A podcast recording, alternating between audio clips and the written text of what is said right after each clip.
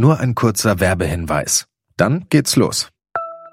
Wart ihr schon mal von einem Gartenprojekt enttäuscht, weil ihr zu hohe Erwartungen hattet? Setzt euch lieber Ziele, die ihr wirklich erreichen könnt. Hier kommt ein guter Vorsatz, der wirklich realistisch ist. Dieses Jahr um die Altersvorsorge kümmern.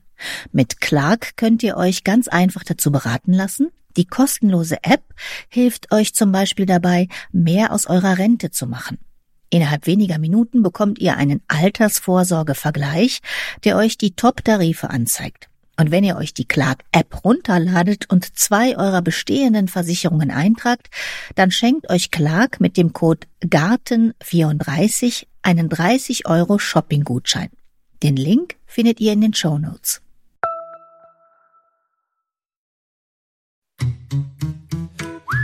Gartenradio mitten im Grünen.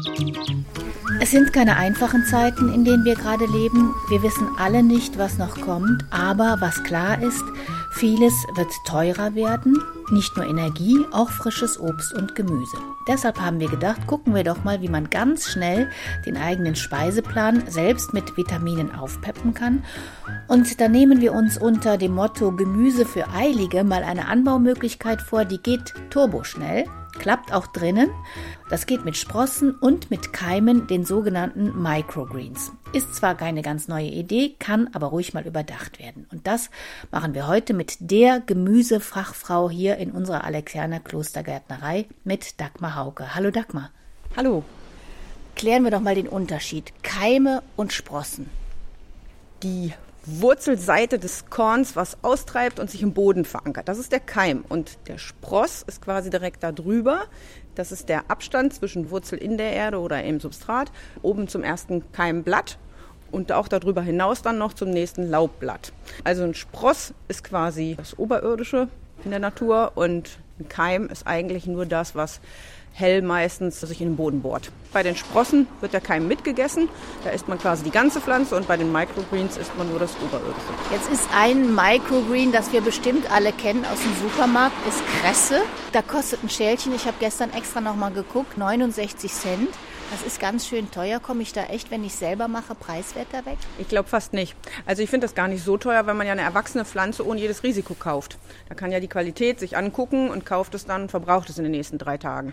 Wenn man selber zieht, hat man das Risiko, dass man zu viel, zu wenig wässert. Und man muss das Saatgut auch bezahlen und es kommt aufs Gleiche raus. Man hat aber den Spaß des Zuguckens beim Wachsen nicht. Ich kann ein bisschen mehr geschmacklich variieren, als wenn ich jetzt im Supermarkt einfach nur Kresse bekomme. Dann bleiben wir doch erstmal bei den Microgreens. Wir stehen vor dem Saatgutregal hier bei euch. Dann gucken wir doch mal, aus was ich alles Keime wachsen lassen könnte. Man kann von allem Keime ziehen. Die Frage ist aber, wenn man wirklich Microgreen haben will, das ist festgelegt auf einer Unterlage fixiertes Saatgut, was dann wächst. Da gibt es nicht so eine große Auswahl bei dem Microgreen wie bei den Sprossen. Also das sind ja mehr so eine alte Sache, die man wirklich schon in den 60er Jahren einfach auch schon so entwickelt hat und auch viel gelebt hat. Aber dieses Microgreen ist heute dann nochmal die Fortführung, wo man dann nur die jungen Pflanze isst. Okay, dann bleiben wir erstmal bei der Anbauform Microgreen. Was nehme ich, wie mache ich es? Also beim Microgreen, da kauft man eigentlich die Samen, die dann schon fertig auf einer Unterlage sind und legt das Ganze entweder einfach in so ein Gemüseschälchen, was man noch übrig hatte, oder man kauft sich dafür tatsächlich dann das passende Gefäß. Wenn man ein System hat, ein Microgreen-Pflanzsystem, ähm, dann hat man eine Unterlage, die ist wie ein Sieb durchlöchert das Saatgut liegt da drauf quasi wie auf dem luftigen Substrat. Das Wasser kann nach unten abfließen, so kann man nicht überwässern. Es wird nicht Fäulnis sich bilden und oben wächst die Pflanze. Wenn sie dann fest verankert ist in dem Gitter, dann kann man sie ja nicht komplett rausziehen wie bei Sprossen, sondern dann würde man sie einfach nur oben abschneiden und abernten. Ähnlich wie in den gekauften viereckigen kleinen Verpackungen, die man im Supermarkt hat. Und du hast jetzt hier in der Hand, das ist im Fall Senf, das sind ein bisschen Senf. größere Samen. Die sind einfach schon festgelegt auf einem sogenannten Pad.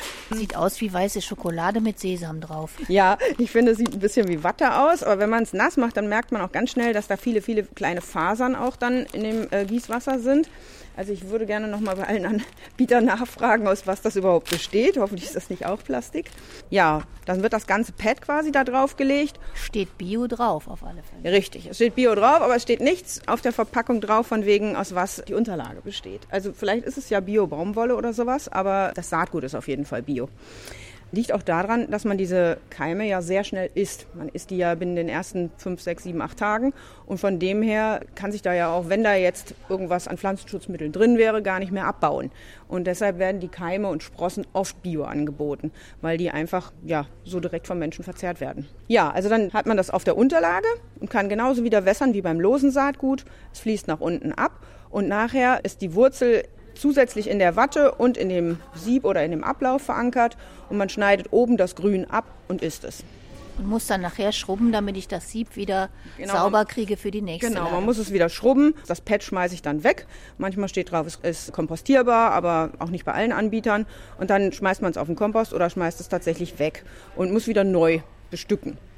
Das sind jetzt so eine Plastikschale, was kostet die denn dann? 10 Euro. Und diese Pads auf dem Mikrogreen sind auch relativ teuer. Also die kosten von 2,99 bis 3,99. Ja, ich habe im Internet vorher mal geguckt und habe gesehen, da gibt es wirklich sehr teure Sachen, also so acht Pads zum Beispiel für 1995, da ist verschiedenes Saatgut drauf und dann der Ausreißer war dann auch ein Kit, äh, da gab es sogar eine LED-Lampe dabei, die kostete 100 Euro. Brauche ich sowas? Naja gut, bei diesem 100-Euro-Kit, da wird wahrscheinlich die Belichtung das teure sein. Das ist Zusatzbelichtung, die man im Winter vielleicht braucht, um das Mikroring gleichmäßiger aufwachsen zu lassen und auch lichtunabhängig wachsen zu lassen in einer vielleicht sehr dunklen Wohnung. Grundsätzlich brauche ich es aber nicht. Es dauert halt etwas länger und eigentlich wächst es auch mit dem Tageslicht, wenn man ab und zu die Schale dreht und einfach ein bisschen darauf achtet, dass da ein bisschen nicht das dunkelste Fenster steht, aber auch nicht das sonnigste, weil es sonst zu schnell austrocknen könnte. Also von dem her so eine gute Mischung von Belichtung und diese 100 Euro, das ist natürlich auch so ein bisschen so ein Design oder so, so ein Anspruch von, ich hole mir den Garten nach drin. Also wenn es aus Glas ist, ist es ja wenigstens ein bisschen nachhaltig, aber diese Einmalverpackung oder diese Plastikverpackungen, die irgendwann spröde werden vom UV-Licht oder so, die man dann zwei, drei Jahre höchstens nutzen kann, die sind natürlich nicht sehr nachhaltig. Wie machst du das, Microgreen? Also ich mache Microgreen einfach in Gemüseschälchen, die ich vom Einkaufen übrig habe oder in irgendeiner Unterlage. Da werden diese Pads reingelegt und dann wird bewässert. Ich gieße das von Hand ab oder mache Löcher in die Unterlage. In dem Fall habe ich jetzt Rucola genommen. Das waren auch schon wirklich fertige Pads. Man könnte aber auch einfach Watte nehmen. Das geht auch und streut die Sprossen lose drauf. Dann hat man natürlich nicht die schönen Abstände zwischen den einzelnen Samereien. Das ist ja das Schöne gerade, dass die so auf Optimalabstand liegen und dass sich deshalb jedes Pflänzchen ganz super entwickelt. Dann bewässere ich das, gucke, dass Wasser gut ablaufen kann, damit sich da keine Fäulnis bildet und habe dann quasi diese durchsichtigen Plastikverpackungen von irgendwas benutze ich wieder, recycle ich und habe dann dadurch auch das Gefühl, ein Mini-Gewächshaus auf der Fensterbank zu haben. Und du hast gesagt, das ist Rucola. Also im Moment sehen wir jetzt diese nassen Pads und dann sind so kleine braune, in unterschiedlichem Braun, äh, Saatgutkörner da drauf und ein paar keimen auch schon. Ja, genau. Also da keimen schon ein paar. Ich hatte die jetzt versucht, ja, drei Tage verschieden auszusehen, um den Unterschied zwischen einzelnen Tagen zu zeigen. Hat ja nicht so ganz so gut geklappt. Also wichtig ist auch, dass man frisches Saatgut verwendet. Dieses Saatgut ist jetzt schon zwei Jahre alt oder drei sogar schon. Es gibt ja auf jeder Saatguttüte auch ein Verbrauchsdatum auf der Rückseite. Also man sollte schon darauf achten, dass man frisches Saatgut benutzt. Gerade bei Keimen, weil man ja ein gleichmäßiges Auflaufen möchte und jeder Samen, der nicht aufgeht, natürlich auch eine potenzielle Stelle für Fäulnis ist. Also wenn die liegen bleibt und nicht aufläuft, dann kann sich da natürlich Fäulnis bilden. Und von dem her ist es wichtig, dass man frisches Saatgut verwendet und das dann auch, wie auf der Packung steht, verbraucht. Und wenn ich das jetzt selber aussehen würde und ich streue die zu eng oder so, dann kann es auch sein, dass sich eher Schimmel bildet oder nee, nicht? Schimmel bildet sich dann eher nicht, aber die Samen laufen ungleichmäßig auf. Die unteren kriegen vielleicht mehr Wasser, aber weniger Licht oder ähm, einfach einzelne stehen ganz in der Luft, kriegen gar kein Wasser. Also da muss man ein bisschen dann aufpassen. Das kriegt man aber eigentlich auch ganz gut hin. Und meistens, wenn man irgendeine Keimvorrichtung oder, oder Schale hat, dann hat man auch bald im Gefühl, wie viel man nimmt. Also ungefähr für eine Teetasse würde man einen Teelöffel an Saatgut nehmen und ausstreuen. Wenn man dann Wasser reingibt und abgießt oder ablaufen lässt, dann verteilen die sich ja am Anfang noch sehr, die Samen, weil die so hin und her schwimmen im Wasser. Und dann sieht man auch schon, dass es eine lockere Aufteilung gibt. Bei den nächsten Malen, wenn sich dann die erste Keimwurzel oder was gebildet hat, dann ist das auch nicht mehr so, dass die so frei da drin rumschwimmen, sondern dann sind die beim Wässern einfach auch ein bisschen fixierter und bleiben liegen. Und oft verteilen die sich von alleine so ein bisschen oder manchmal muss man auch nachhelfen, dass man sie einfach ein bisschen auseinanderzieht mit dem Finger oder mit dem Löffel. Wie entscheidest du als Profi denn, ob du jetzt diese Pet nimmst oder Saatgut selber verstreust? Kommt das auf die Pflanze an, auf deine Laune oder auf was?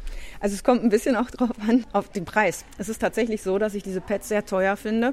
Und die Pads sind ja immer in Verbindung mit, wie mache ich das Home Gardening einfach. Also die sind meistens auch mit einer Saatbox verbunden oder irgendwas, was genau auf diese Größe passt und all das. Das ist mir viel zu vorgegeben. Also von dem her, ich mag sowieso lieber Sprossen mit dem Keim, weil der Keim einen ganz anderen Geschmack hat. Also von dem her ist dieses Mikrogreen sowieso nicht so ganz mein Fall. Das ist so mehr was für meine Kinder oder so, die einen schnellen Effekt haben wollen, dann oben das Grüne abmachen und nicht noch denken wollen, kann ich das essen, kann ich das nicht essen. So das Grüne oben runter und dann ist gut. Beim Samen ist es tatsächlich so, dass die einfach viel billiger sind. Und man muss auch nicht immer aus den Gärtnereien auf das Saatgut zurückgreifen. Also ich hatte jetzt auch selber einen Versuch gemacht, einfach mit Bio-Weizen, den man im Bioladen gekauft hat, und der kam auch super nach drei, vier Tagen. Also von dem her, Keime gibt es auf viele Arten und da muss man nicht immer nur die teuersten kaufen oder denken, das sind die besten.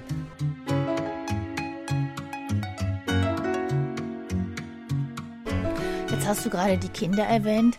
Da sind ja diese Microgreens, bleiben wir erstmal bei denen, also bei den Blättchen. Das ist ja natürlich eine tolle Möglichkeit, Kindern Gemüse unterzujubeln, ohne dass sie es so richtig merken. Ja, genau. Und das Schöne ist halt, also es gibt die in vielen Varianten. Also es gibt die wirklich von mild, wie Erbsen, Bohnen, über Radieschen, Kresse, Rucola bis hin zu scharf, Daikon-Rettich oder Wasabi-Geschichten. Da können die dann auch wählen, was die mögen. Kresse ist so das, was meine Kinder noch so gerade akzeptieren. Aber wenn ich dann auf Zwiebelkeimlinge oder auf irgendwas gehe, was einen starken Eigengeschmack hat, dann sind die schon ein bisschen ja, überraschter oder sagen, was hast du da wieder reingemischt?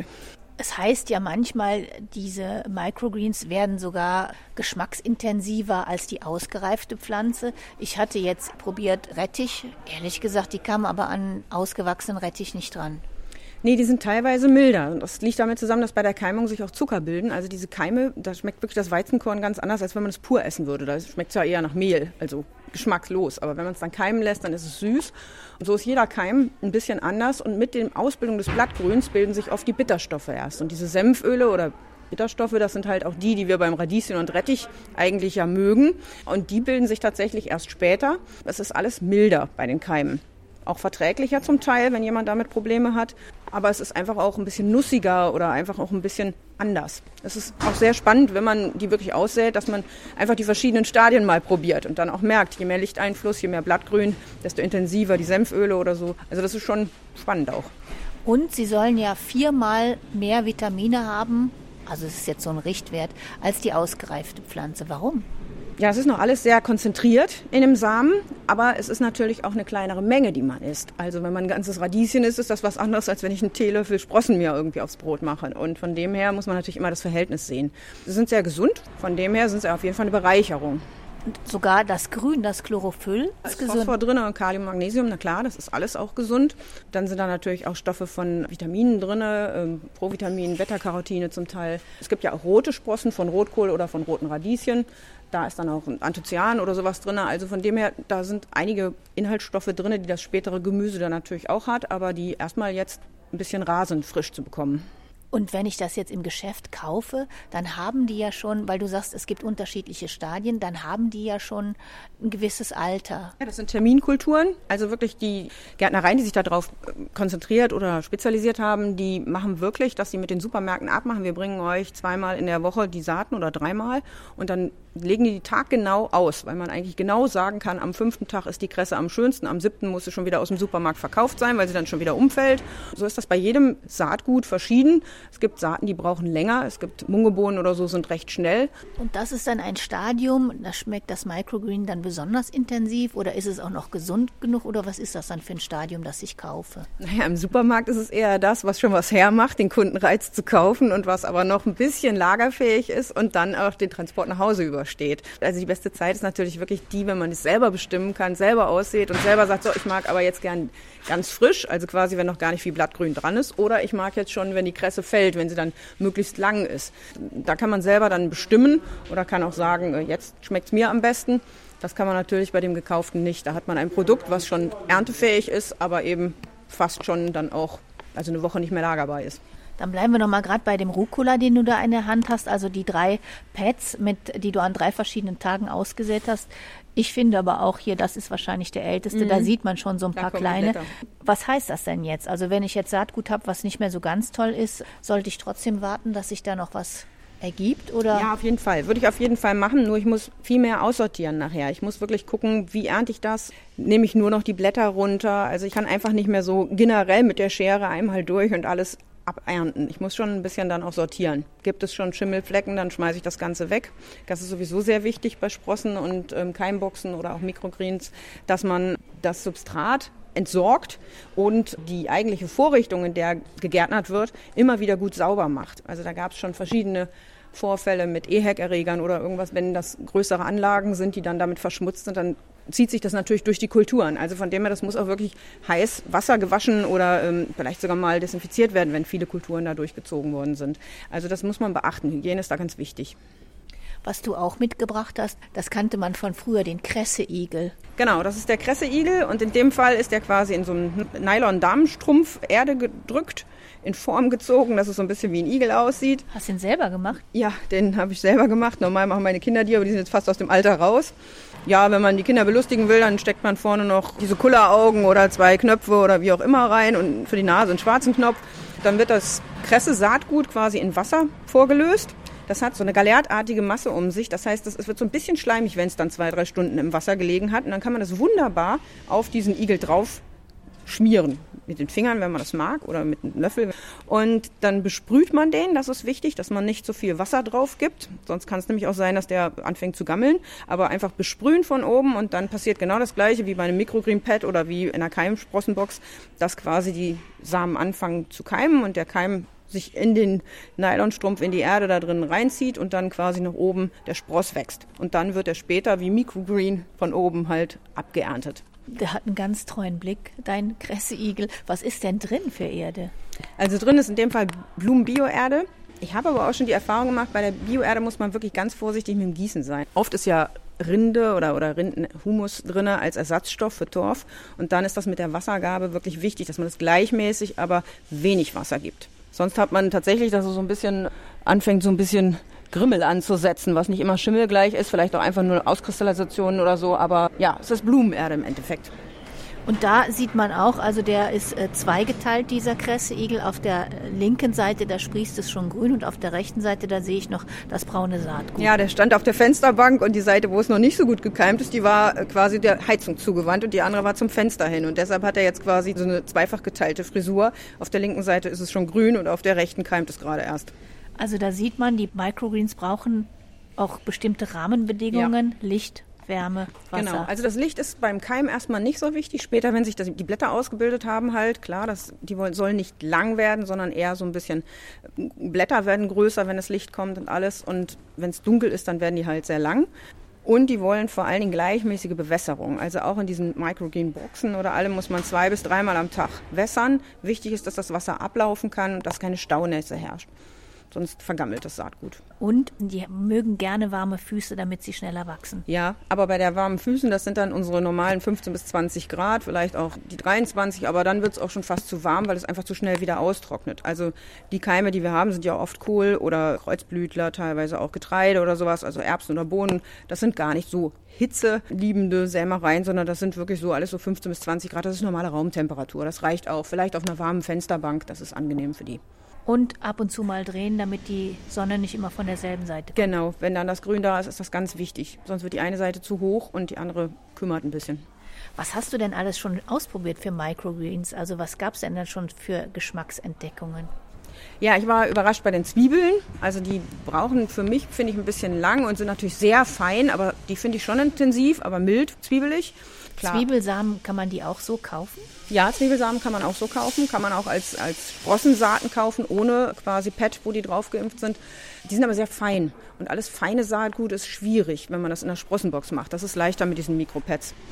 Dann kommen die Kohlsorten von Brokkoli über Rotkohl. Bei den Radieschen ist halt schön, da gibt es nicht nur die grünblättrigen Radieschen, sondern auch die rotblättrigen Radieschen, Mungobohnen, Erbsen.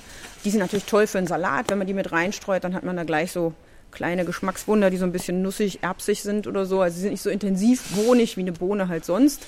Deshalb essen die Kinder die vielleicht noch, weil die die auch spannend finden und angucken.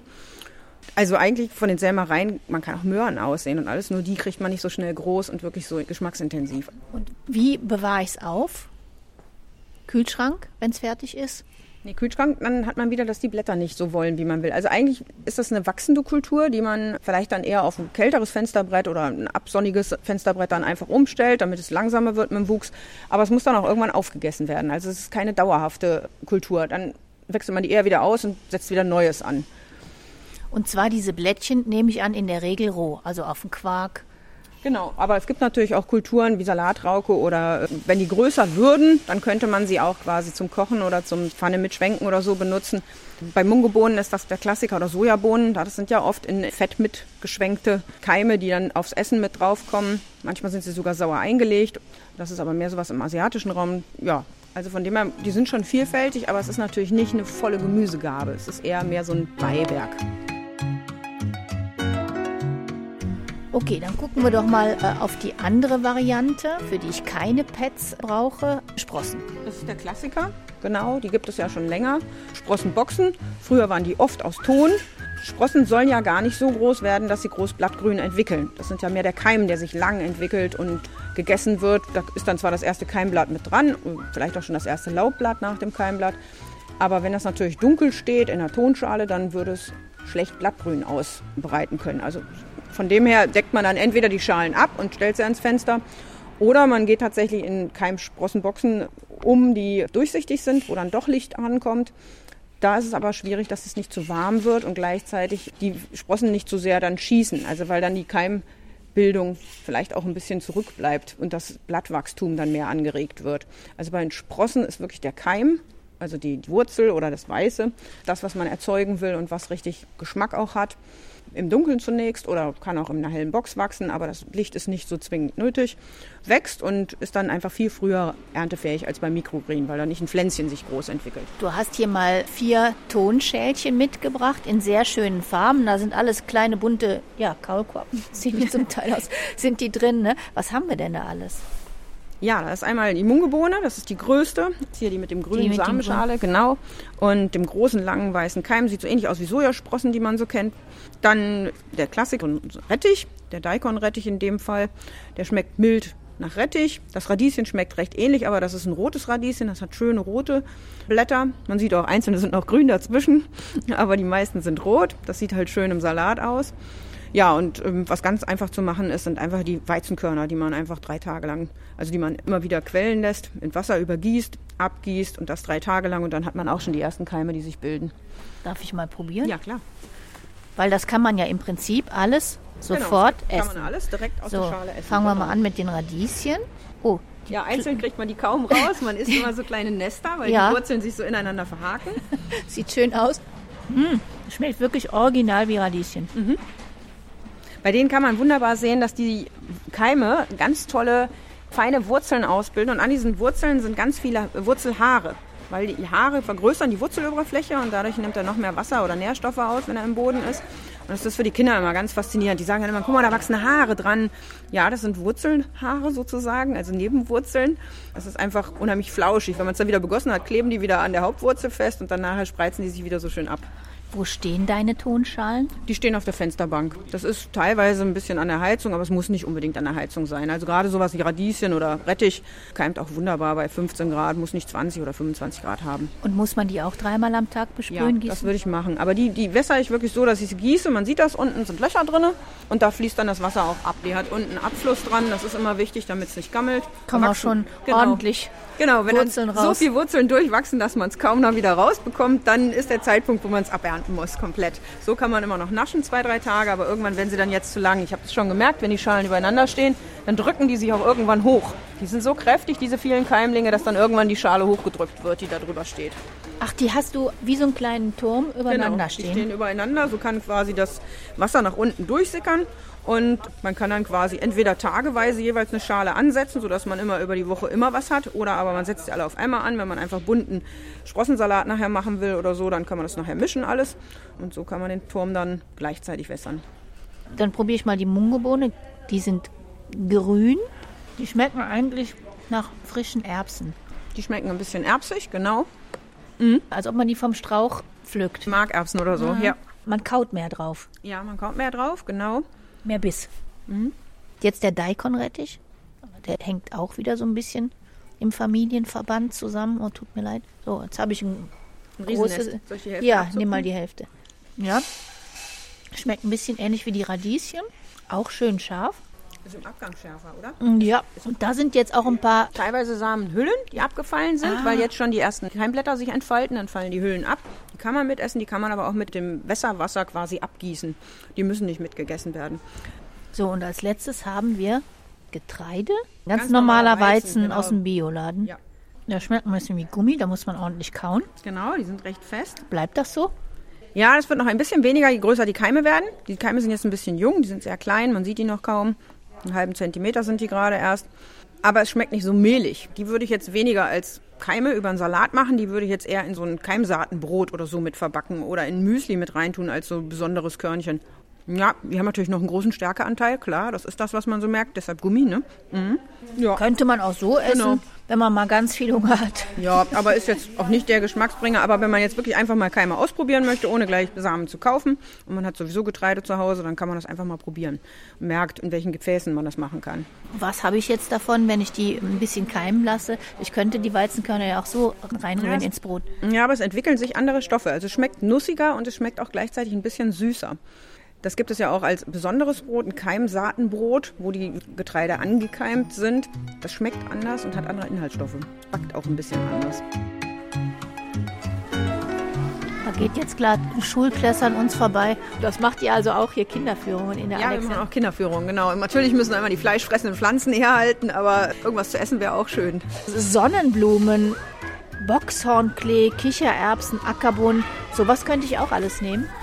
Ja, Boxhornklee ist sehr streng, also das muss man mögen, aber das gibt es natürlich auch. Gibt seltener zu kaufen als Sprossen, aber kann man aussehen. Buchweizen funktioniert wunderbar, genau. Dann Sonnenblumen muss man ein bisschen gucken, da ist es unangenehm, wenn die Schalen noch dran sind. Also dann muss man ein Stadion abwarten, wo dann wirklich die Laubblätter da sind und die Samenschalen tatsächlich abgefallen und vielleicht durchs Gießwasser abgegossen sind. Aber grundsätzlich ist das auch alles sehr lecker, ja. Linsen, hast du die schon mal probiert? Ja, Linsen sind auch toll, genau. Schmecken mild. Mild linsig, aber haben schon diesen bisschen Linsengeschmack. Ist so ein bisschen erbsig, linsig, ist auch sehr lecker. Und Löwenzahn soll man ja sogar selber die Pusteblumen sammeln können und dann als Keimlinge ansetzen. Das habe ich noch nicht probiert. Also ich sehe die immer gerne im Garten aus, weil meine Bienen sich darüber freuen. Aber als Mikrogreen habe ich das noch nicht probiert. Stelle ich mir auch sehr schwer vor, weil die sehr fein sind, die Samen. Ja, es gibt noch Mischungen. Ne? Man kann also auch in, in Bioläden oder in einzelnen Geschäften, die darauf spezialisiert sind, kriegt man auch scharfe Mischungen oder milde Mischungen. Das ist auch immer ganz schön, weil man dann nicht jedes Saatgut einzeln kaufen muss, sondern weil dann einfach auch schon so ein paar bunte Sachen zusammengewürfelt sind, die auch von dem Aussehen halt was hermachen, die dann nicht nur große Keime haben wie die Mungebohne, sondern die dann vielleicht noch feine dabei haben und dann andere Blättchen oder so. Also das ist auch immer eine ganz schöne Sache. Vor allen Dingen ist das schön, weil ich dann schon die zusammen habe, die auch zur gleichen Zeit keimen. Sonst hätte ich ja wieder, weiß ich ja, wieder das- nicht, das was ich abschneiden so. soll. Ja, ja, das ist hoffentlich so. Und bei manchen Keimmischungen ist es manchmal nicht. Da muss man ein bisschen warten auf die einzelnen.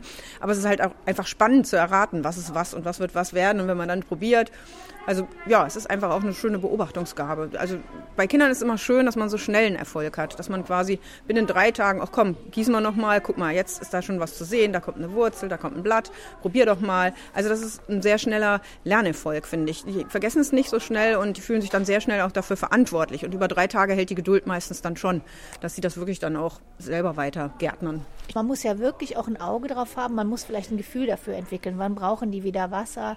Wann wird es denen zu warm? Nee, man kann sich auch die Uhr stellen. Also wenn man sagt, dreimal am Tag, dann mache ich das morgens, wenn ich aufstehe, vielleicht mittags oder wenn ich von der Arbeit nach Hause komme im Nachmittag oder frühabends und dann noch einmal, bevor ich ins Bett wieder gehe. Dann hat man diese dreimal Gießen oder wenn man eine gute Vorrichtung hat, auch nur zweimal Gießen, morgens und abends.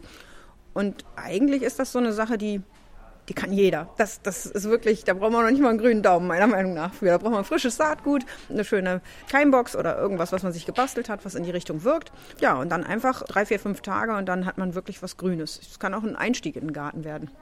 Und ich stelle es mir wirklich irgendwo hin, wo ich es sehe und nicht vergesse. Genau, und ich muss nicht planen. Also ich kann das locker sonntags anlegen und esse es donnerstags bis Sonntag wieder auf. Und nicht, ich fahre in Urlaub, dann macht das Sinn, das überhaupt auszusehen und wann sind die denn reif und so. Also beim Garten ist das ja immer so eine Sache. Habe ich wirklich was davon oder das ist so eine langwierige Geschichte. Da muss ich planen, muss ich anlegen, muss ich die ganze Zeit kultivieren. Aber bei den Keimen ist das wirklich ganz schnell eigentlich schon wieder vorbei. Das ist ja was fürs ganze Jahr. Ja. Microgreens und Sprossen. Kann ich das im Sommer auch rausstellen oder ist das Das kann man rausstellen, aber in den Schatten und muss man gut beobachten. Wo es zu heiß wird, da ist es nichts. Also gerade wenn Glas oder Plastik durchsichtig ist, dann ist es noch intensiver als jetzt in der Tonschale. Und es muss natürlich viel mehr gegossen werden. Man kann das übers Jahr machen. Aber ganz ehrlich, wenn ich richtig große Radieschen habe, dann habe ich da einfach was dran. Also ich, ich freue mich immer im Frühjahr über diese neuen Saaten, also über alles, was schon grünt und sprießt und vor allem so schnell wächst, dass ich das Gefühl habe, es geht wieder aufwärts. Aber wenn dann das richtige Gemüse da ist, dann ist das schon ja, einfach nochmal anders. Wenn ich jetzt hier so eine Schale habe mit so lecker Radieschenkeimen und ich merke, auch äh, die brauche ich jetzt alle gar nicht, kann ich die denn auch ausreifen lassen ins Erwachsenenalter, wenn ich die jetzt irgendwo äh, einpflanzen würde? Ja, das kann man versuchen, aber die wachsen natürlich nie so gut, als wären die gleich im Substrat gewachsen. Also gerade Radieschen haben ja auch so ein bisschen so eine Pfahlwurzel und die ist ja immer unterbrochen, wenn die in der Schale liegt und sich krümmt. Und außerdem wenn man da in so einen Untersetzer quasi einen Teelöffel Samen reinschmeißt, dann sind das sehr viele, die sich nachher miteinander verknurren. Also das ist schon ganz schön schwierig, die nachher auseinander zu puddeln. Kann man machen, aber dann ist es fast besser, wenn man einfach diese Sprossen dann einfriert oder ähm, irgendwie konserviert, dass das einfach nicht direkt verzehrt werden muss.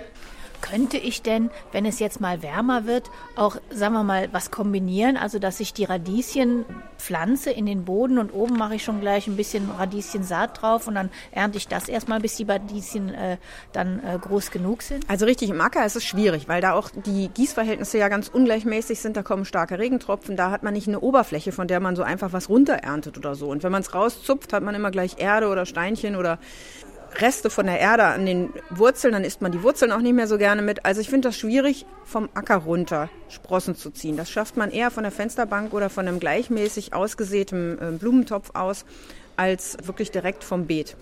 Dann ist eher geschickt, dass man aussät und man neigt dazu, zu dicht auszusehen, gerade bei Möhren, Radieschen oder rote Beete, und dass man dann hingeht und die jungen Pflänzchen rauszupft und die dann nicht wieder verpflanzt, sondern die dann aufisst. Das ist natürlich auch sehr lecker und das ist auch immer eine tolle Sache, weil man einfach dann quasi das, was man zu viel ausgesät hat, trotzdem noch wertvoll nutzt.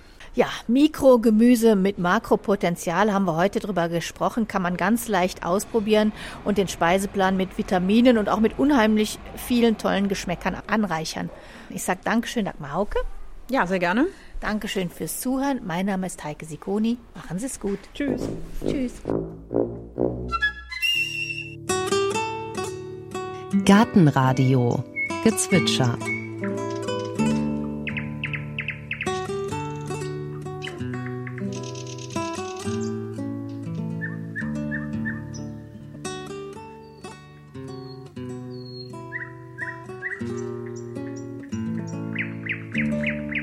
Das war der Sprosser. Gartenradio Ausblick. In der nächsten Folge hören Sie. Da geht es um Eichenpilze, Goldkäppchen, Kräuterseitlinge, Samtfuß und Mandelpilz, also um Edelpilze und um einen Mann, der einmalig ist in Deutschland. Ulrich Groß ist ein internationaler Pilzberater. Er berät die Profi-Pilzanbauer hierzulande.